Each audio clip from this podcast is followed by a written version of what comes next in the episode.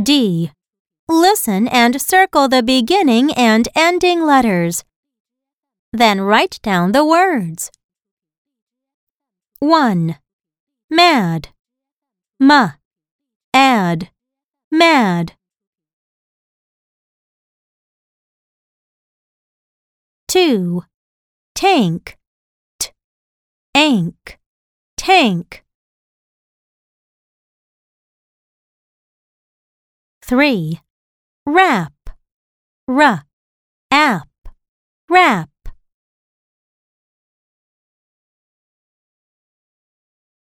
4. Bat.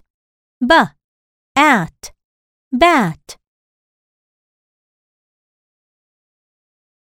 5. Lamp. L. Amp. Lamp.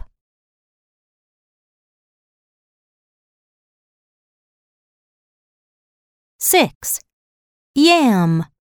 Y. Am. Yam.